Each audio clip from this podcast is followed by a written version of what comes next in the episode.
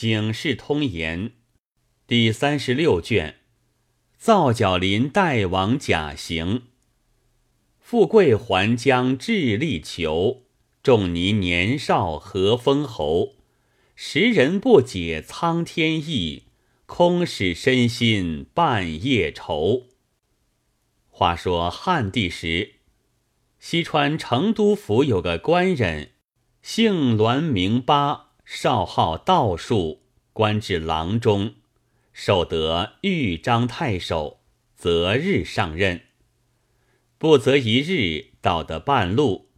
远近皆见，到了豫章，交割牌印已毕。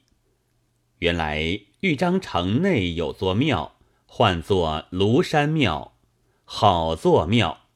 但见苍松掩盖，古桂盘龙，青云碧瓦林林，映日朱门赫赫，巍峨形势，恐万里之长江。生杀威灵，总一方之祸福。新建庙牌捐古传，两行庭树众公怀。这座庙甚灵，有神能于帐中供人说话，空中饮酒置杯。豫章一郡人近来祈求福德，能使江湖分封举藩。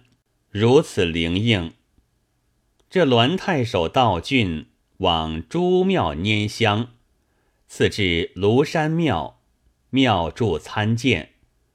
太守道：“我闻此庙有神最灵，能对人言，我欲见之吉福。”太守拈香下拜道：“栾巴初到此郡，特来拈香。”望起圣词，明章感应。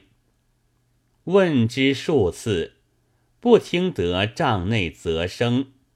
太守焦躁道：“我能行天心正法，此必是鬼，见我害怕，故不敢则声。”向前招起帐幔，打一看时，可杀作怪。那神道塑像都不见了。这神道是个作怪的物事，被栾太守来看，故不敢出来。太守道：“庙鬼诈为天官，损害百姓，及时叫手下人把庙来拆毁了。太守又恐此鬼游行天下，所在血石，狂惑良民。”不当稳便，乃推问山川社稷，求鬼踪迹。却说此鬼走至齐郡，化为书生，风姿绝世，才辩无双。齐郡太守却以女弃之。栾太守知其所在，即上章解去印绶，直至齐郡。相见太守，王卜其鬼。太守召其女婿出来，只是不出。栾太守曰：“贤婿非人也，是阴鬼诈为天官，在豫章城内被我追捕甚急，故走来此处。今欲出之甚易，乃请笔砚书成一道符。”向空中一吹，疑似有人接去的。那一道符竟入太守女儿房中。且说书生在房里，去着魂家道：“我去必死。”那书生口衔着符，走至栾太守面前。栾太守打一喝：“老鬼何不现形？”那书生即变为一老狸，叩头乞命。栾太守道：“你不合损害良民，依天条律令处斩。”喝一声，但见刀下，犁头坠地，遂乃平静。说话的说着栾太守断腰则甚。今日一个官人只因上任，平白的惹出一件敲妻作怪的事来，险些坏了性命。却说大宋宣和年间，有个官人姓赵，名在礼，东京人士，受得广州新会县知县。这广里怎见得好？有诗道：“苏木沉香披作柴。”荔枝圆眼绕离栽，传通一国人交易，水接他邦客往来，地暖三冬无积雪，天和四季有花开。广南一境真堪羡，琥珀砗磲玳瑁街。当下辞别了母亲妻子，带着几个仆从，以礼登城。非止一日，到得本县，众官相贺。第一日夜庙行香，第二日交割牌印，第三日打断公事。只见咚咚牙鼓响，宫立两边排，阎王生死案，东岳摄魂台。知县恰才坐衙，忽然打一喷嚏。厅上阶下众人也打喷嚏，客将赴判县郎中，非敢学郎中打喷嚏。离县九里有座庙，唤作皂角林大王庙，庙前有两株皂角树，多年结成皂角，无人敢动，铸成墨子。往时官府到任，为理公事，先去拈香。今日判县郎中不曾拈香，大王灵圣，一阵风吹皂角沫到此，众人闻了皂角沫都打喷嚏。知县道：“作怪！”即往代王庙烧香，到得庙前，离鞍下马，庙祝接到殿上，拈香拜毕，知县接起帐幔。看神道怎生结束？戴顶簇金鹅帽子，着百花战袍，系蓝田碧玉带，抹绿绣花靴，脸子是一个骷髅，取骷髅眼里生出两只手来，左手提着方天戟，右手结印。知县大惊，问庙官：“春秋祭赛何物？”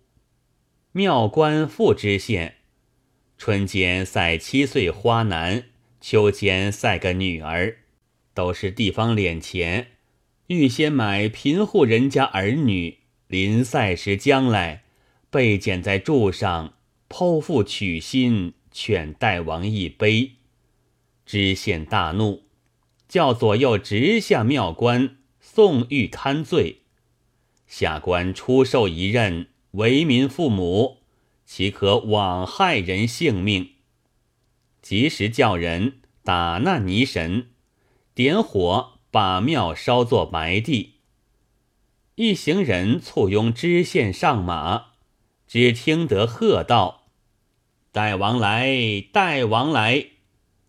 问左右是甚大王？客将复告：“是皂角林大王。”知县看时，红纱引道，闹装银鞍马，上坐着一个鬼王，眼如漆丸，嘴尖数寸，装束如庙中所见。知县叫取弓箭来，一箭射去，昏天蔽日，霹雳交加，射百道金光，大风起，飞沙走石。不见了皂角林大王，人从福策知县归到县衙，明日依旧判断公事。众父老下服要与皂角林大王重修庙宇，知县焦躁，把众父老赶出来，说这广州有数般瘴气，欲说岭南景，闻之便大忧。巨象成群走，八蛇捉对游，鸠鸟藏枯木，寒沙引渡头。夜猿啼叫处，惹起故乡愁。赵知县自从烧了皂角林代王庙，更无些个事。在任至得路不拾遗，犬不夜吠，风忍年熟。时光似箭，不觉三年。新官上任，赵知县带了人从归东京，在路行了几日，离那广州新会县有二千余里，来到做馆驿，唤作风头驿。知县入那馆驿安歇，仆从唱了下宿惹。到明朝，天色已晓，赵知县开眼看时，衣服香笼都不见，叫人从时没有人应，叫管驿子也不应。知县披了被起来，放开阁门看时，不见一人一骑。馆驿前后并没一人，慌忙出那馆驿门外看时，经年无客过，近日有云收。思量，从人都到哪里去了？莫是被强寇劫掠？披着被，飞也似下那风头驿，行了数里，没一个人家。赵知县长叹一声。自思量道：“休休，生作湘江岸上人，死作路途中之鬼。”远远的见一座草舍，知县道：“惭愧。”行到草舍，见一个老丈，便道：“老丈拜医，就照在里性命则个。”那老儿见知县披着被。便道：“官人如何嫩地打扮？”知县道：“老丈，在里是广州新会县知县，来到这风头驿安歇，到小人从行里都不见。老儿道：却不作怪。也亏那老儿，便叫知县入来，取些旧衣服换了，安排酒饭请他。”住了五六日，又错置盘费，撺掇知县回东京去。知县谢了，出门，夜住小行，不择一日来到东京，归去那对门茶坊里，叫点茶婆婆，认得我？婆婆道：“官人失望。”赵在里道。我便是对门赵知县，归到风头驿安歇。到晓起来，人从担帐都不见一个。醉过村间一老儿，与我依附盘费，不止一日来到这里。婆婆道：“官人错了，对门赵知县归来两个月了。”赵在里道：“先归的是假，我是真的。”婆婆道：“哪得有两个知县？”在里道：“相反，婆婆叫我妈妈过来。”婆婆仔细看时，果然和先前归来的不差分毫，只得走过去。只见赵知县在家坐地，婆婆到了万福，却和外面一般的。入到里面。见了妈妈道：“外面又有一个知县归来。”妈妈道：“休要胡说，我只有一个儿子，哪得有两个知县来？”婆婆道：“且去看一看。”走到对门，照在里道：“妈妈认得儿。”妈妈道：“汉子休胡说，我只有一个儿子，哪得两个？”照在里道，儿是真的，儿归到风头驿睡了一夜，到晓人从行李都不见了，如此这般来到这里，看的人牙尖叠背，拥约不开。赵在里啄着娘不肯放。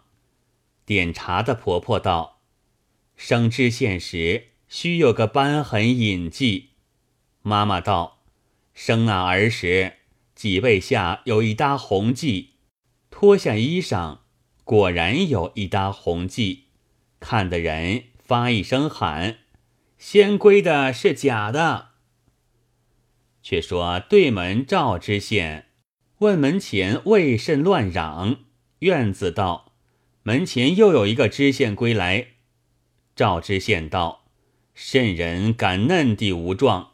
我已归来了，如何又一个赵知县？”出门看的人都四散走开。知县道：“妈妈，这汉是甚人？如何扯住我的娘无状？”